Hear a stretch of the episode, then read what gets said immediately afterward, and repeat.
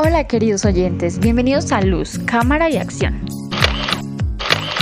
Hoy nos acompaña Ángela Celis y quien les habla Erika Herrera. En este episodio daremos un pequeño paso por la historia del cine, recordando para algunos y explorando para otros aquellas épocas que transformaron el cine en lo que conocemos actualmente. Inicialmente hablaremos sobre los artefactos que aportaron a que el cine sea tal cual como es ahora. En 1671 se creó la linterna mágica, un aparato óptico conocido como un predecesor del cine, ya que tenía un diseño que era base de una cámara oscura. Este recibía imágenes del exterior, haciéndolas visibles en el interior de la misma. Luego invertía este proceso y proyectaba las imágenes hacia el exterior. Durante un tiempo se había considerado que Athanasius Kirchen era el inventor de ese aparato. Pero, ¿tú qué opinas, Ángela, respecto al tema? Hola Erika y cordial saludo a nuestros oyentes.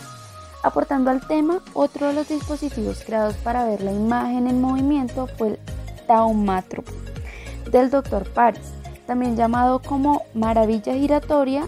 Este dispositivo reproduce el movimiento mediante dos imágenes. Fue inventado por John Paris, como le decía anteriormente, en 1824. El artefacto consiste en un disco con dos imágenes diferentes en ambos lados y un trozo de cuerda a cada lado del disco. Ambas imágenes se unen estirando la cuerda entre, entre los dedos, haciendo el disco girar y cambiar de cara rápidamente. Vaya Ángela, qué artefacto tan interesante. Parece solo un simple juego para niños, pero pues imagínate que en 1829 se inventa el fenaquistoscopio, este fue creado por Joseph Plateum y consiste en percibir varios dibujos en una posición ligeramente diferente. Los distribuían sobre una placa circular lisa y cuando esta giraba se colocaba frente a un espejo para así crear la ilusión de la imagen a movimiento. Claro, Erika, y es que es impresionante ver cómo inventos que quizá no fueron creados para el cine dieron muchos aportes, pero a base del fenaquitoscopio nació el zótropo otro artefacto que estaba compuesto por un tambor que tiene unas ranuras y unas tiradas de imágenes. Consistía en una sucesión de imágenes que cuentan una historia. Fue creado en 1834 por William Ormer. Vaya Ángela, pero pues imagínate que seguido de esto, Emily Renaud patenta el praxinoscopio en 1877. Ese artefacto consistía en un juego de espejos que reflejaban imágenes de un zootropo para que varias personas pudieran observar este espectáculo de las imágenes en movimiento al mismo tiempo. Bueno, ya que estamos hablando de pasos relevantes en el cine, les comento que el kinetoscopio es un aparato que también aprobó, eh, digamos, cosas importantes a la historia del cine. Fue inventado por Thomas Alva Edison y por William Dickinson, Dickinson perdón a finales de la década de 1880. Era destinado a la visión individual de bandas de imágenes continuas, pero sin la posibilidad de proyectarse en una pantalla. Eh, básicamente este visor individual se ponía en funcionamiento introduciendo una moneda que activaba el motor eléctrico y ofrecía una visualización de unos 20 segundos aproximadamente. Bueno, ahora les hablaré de un paso relevante hacia el desarrollo de la primera cámara de imágenes en movimiento. Este fue un aporte del filósofo francés Etienne Marey al crear el cronógrafo portátil. La técnica consistía en capturar e imprimir el movimiento de varios fotogramas y estas impresiones pueden organizarse posteriormente como animaciones. Les explico cómo funciona. Se movía la única banda que permitía obtener 12 imágenes en una placa giratoria que completaba una revolución en un segundo o sea, era una imagen demasiado rápida que al verla, digamos, como a esta velocidad, podía dar la sensación de estar en movimiento. Pero por otra parte, otro acontecimiento muy importante fue en febrero de 1893, cuando se creó el primer estudio de producción cinematográfica del mundo. Se trata del Black Maria de Thomas Alva Edison. Se construyó en Nueva Jersey, Estados Unidos. En este estudio se preparó el material y las demostraciones del kinetoscopio, el que sería un precursor del proyector moderno de cine, una idea de Edison desarrollada por su colaborador William Kennedy Laurie Dixon. Gracias a este aporte, el cine dio sus primeros pasos. Los hermanos Luis y Augusto Lumière analizaron este mecanismo y crearon una máquina que podría filmar y proyectar imágenes en movimiento. Este artefacto lo llamaron el cinematógrafo y en 1895 se presentó el film titulado La llegada del tren. Este fue el nacimiento del cine y cabe mencionar que los primeros espectadores salieron corriendo asustados por miedo a que el tren se les viniera encima. Claro, Erika, y es que yo creo que digamos que eso sería un poco comprensible porque hasta ese momento no se había presentado ninguna otra imagen en movimiento, por llamarla así. Fue solo hasta el 28 de diciembre de 1895 cuando los hermanos Lumière realizaron la proyección pública de las imágenes en movimiento. Ese día se presentaron los videos en donde salen los trabajadores de una fábrica y la de un tren que parecía balanzarse sobre los 35 espectadores. Entonces el asombro o de pronto el susto de estas personas fue algo normal, por lo que era algo que anteriormente no se había presentado, no lo habían visto. Ángela, pero si sabías que estas no fueron las primeras imágenes a movimiento que se hicieron? Ya que en 1872 y en 1878, gracias al experimento conocido como el caballo en movimiento, el fotógrafo Edward Mudbridge tendría como objetivo averiguar si durante las carreras de caballos estos tocaban o no el suelo con alguno de sus cascos. Gracias a la secuencia de las cámaras oscuras colocadas a lo largo de la pista, cuando el caballo pasaba galopando, reventaba los hilos y así se capturaba la imagen. Se comprobó que el caballo volaba por unos pequeños segundos y fue presentado en una máquina que ya explicamos anteriormente conocida como el zootropo. Esta permitía ver el movimiento de la imagen. Podemos decir que el objetivo de estas personas no era crear la imagen a movimiento, otro de los datos importantes es que las primeras grabaciones que se hicieron fueron a momentos de la vida cotidiana, como lo describíamos anteriormente, que pues era digamos el de, bueno, el de los caballos y el de las personas saliendo de una fábrica y el tren, fue momentos muy cotidianos. Eh, bueno, ya avanzando un poco más en la historia, les cuento que el primero de junio de 1902 se presenta la primera película de ficción llamada Un viaje a la luna. Esta es una película francesa de cine mudo. Fue filmada en blanco y negro y consistía como, o sea, es considerada como la primera película de ciencia ficción de la historia, ya que utiliza la animación y efectos especiales innovadores, pues en ese tiempo, claramente, incluyendo la conocida imagen de la nave espacial aterrizando en el ojo de la luna. La película dura 14 con 12 segundos, 14 minutos con 12 segundos y producía 16 fotogramas por segundo.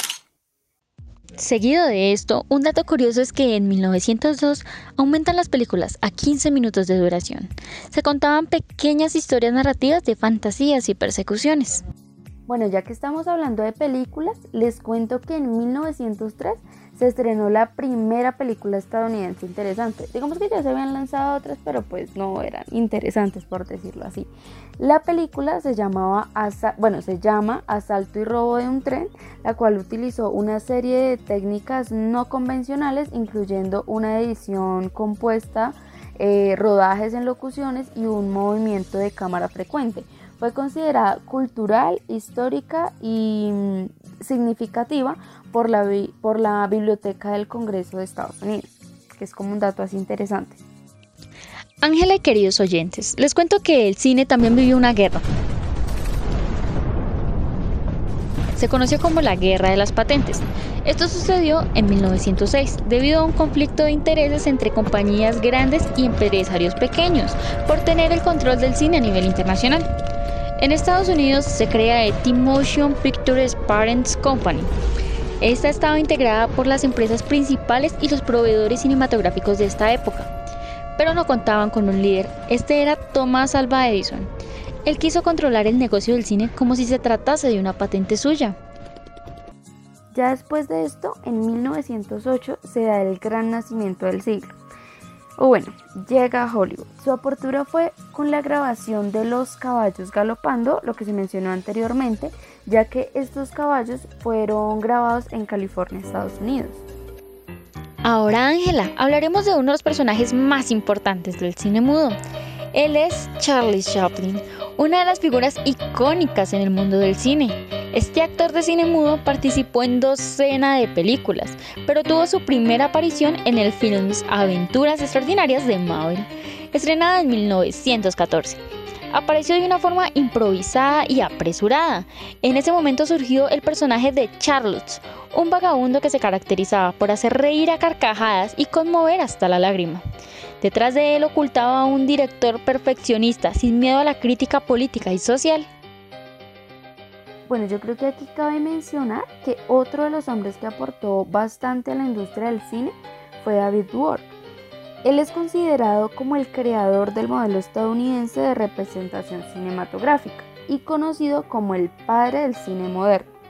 La importancia de este señor como realizador fue su capacidad de utilizar las técnicas como el primer plano o el flashback.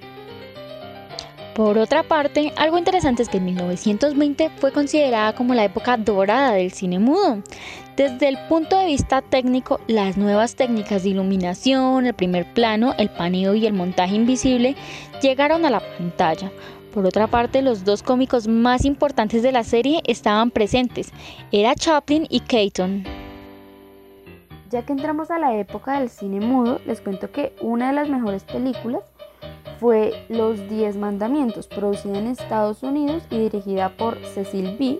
La película era colosal, fresca.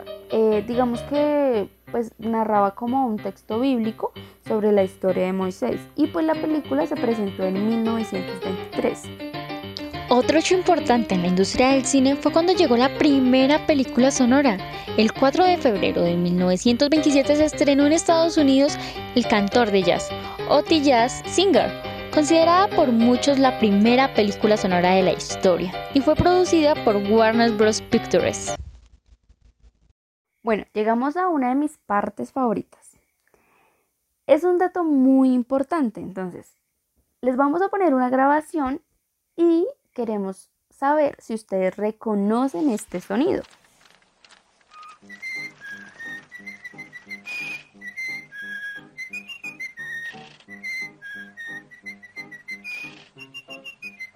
Pues sí, amigos, es el silbido característico del ratoncito que con sus aventuras acompañó la infancia de más de uno de nosotros.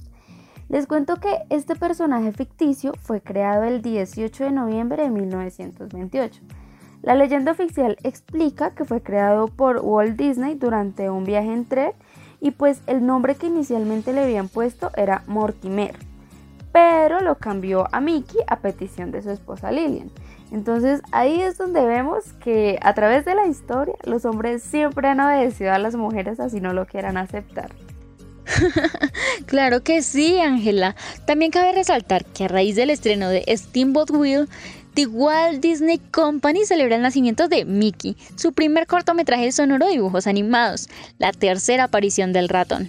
Bueno, por otro lado, otro dato es que Walt Disney prestó su voz al personaje durante 17 años, desde 1928 hasta 1947, cuando fue sustituido por el técnico de sonido Jimmy McDonald. Bueno, Erika, ahora yo te quiero preguntar a ti, bueno, y a todos nuestros oyentes, si alguna vez se han preguntado por qué los personajes llevan guantes blancos. Me parece que en algún momento leí algo sobre el tema, pero pues realmente no me acuerdo con certeza. Bueno, entonces les voy a resolver la duda, ya que yo creo que muchos no, no saben cuál es como esta razón. Entonces resulta que los guantes se le pusieron a los personajes desde el estreno del segundo cortometraje. Inicialmente, digamos que el primer, el primer cortometraje de Mickey no tenía pues esta, esta pieza. Entonces, una de las razones más verosimiles del añadido de los guantes era poder distinguir a los personajes cuando sus cuerpos estaban pegados, ya que todos estaban grabados pues a blanco y negro. Bueno, pero otro dato muy importante es que la voz de Mickey que se caracterizó por ser tímida y de un solo tono como falsete, es algo muy propio de Walt Disney. Resulta que él fue el que representó esta voz y pues él dice que es una tarea de la cual él está muy orgulloso. Bueno, ya cambiando un poco de tema, otro aporte importante fue cuando en 1935 llega la primera película color, Becky Shram, dirigida por Ruben Mamolian y protagonizada por la actriz Miriam Hopkins. Esta fue basada en la novela Vanity Flies, La Feria de las Vanidades, escrita por William Pick. Bueno, ya que hablamos de Disney, eh, ahora vamos a contarles algo que yo creo que marcaba eh, la infancia de la mayoría de las niñas y eran las conocidas princesas de Disney. Y en 1937 llegó la primera película animada de la historia del cine y fue la popular Blancanieves y los siete enanos. Una joven princesa que era envidiada por su belleza ante su madrastra. Y pues digamos que la historia relata que ella escapa al bosque y allí se encuentra con siete enanos que le ayudan a superar algunas de las dificultades de su vida. Vaya, siempre me había preguntado cuál era la primera princesa de Disney. Otro tema importante es el papel que jugó el cine en la Segunda Guerra Mundial. Los factores que contribuyeron a que surgiera el nazismo fue debido al cine. Las propagandas se construían como mensajes subliminales y en algunas de estas propagandas aparecían personajes importantes de la infancia de cada uno de nosotros. Un corto de los más importantes y que cabe mencionar que ganó un Oscar a Mejor Corto de Animación fue en el que aparecía el carismático Pato Donald. Él aparecía como un esclavo del régimen nazi, pero todo se remonta solo a un sueño.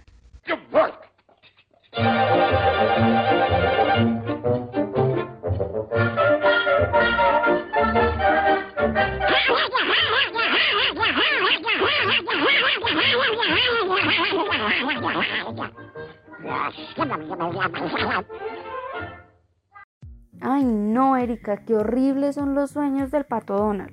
Bueno, aunque se sabe que los aliados de los nazis y, y, los adversarios manipulaban la propaganda y el cine dejó de ser libre por muchos años en aquel entonces. Sí, Ángela, tienes razón, pero después de la caída de Adolfo Hitler, o mejor conocido como el Führer, el cine volvió a recuperar un poco de su independencia creativa y se llamó el cine de posguerra. Bueno, la verdad es que se puede decir que el cine ha atravesado por diversas complicaciones a lo largo de su historia. Y es que en 1980 también llegó otro problema y fue la crisis de las ideas. Por este motivo, las historietas cómicas inician a marcar como presencia en la gran pantalla. Llega que el superhéroe Superman, que pues es un periodista que se cambiaba de atuendo en una cabina telefónica para así después ir a salvar el mundo. Me imagino que un gran momento para todos los amantes del cómic.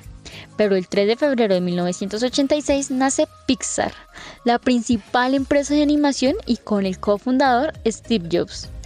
Ellos le dan vida a los personajes más importantes como Toy Story, Monsters o Cars. Fueron los primeros en crear los gráficos por ordenador. Eso no es todo. En 1994 nace DreamWorks World Sketch fue fundada por tres grandes hombres de la industria del director de Steven Spielberg, que pues fue el ex ejecutivo de Walt Disney Animation Studios, por eh, Jeffrey Skip y David Jeffrey, productor discográfico y de cine. Si todavía no lo deducen, el Skip G, Skip Gypsy no es un accidente, sino por la letra y los apellidos de cada uno de sus fundadores. Ángela, no sé si sabes esto, pero un dato curioso es que la primera producción de DreamWorks fue la película Amistad, dirigida por Steven Spielberg. Esta producción recibió cuatro nominaciones al Oscar. Bueno, la verdad no tenía ni idea, de verdad que es un excelente dato. Bueno amigos, estos son algunos de los acontecimientos más importantes que remontan a lo que conocemos actualmente como la industria del cine. Recordemos que el séptimo arte seguirá en constante evolución. Queridos oyentes, esto fue todo en esta transmisión. Los esperamos en un siguiente episodio de Luz, Cámara y Acción.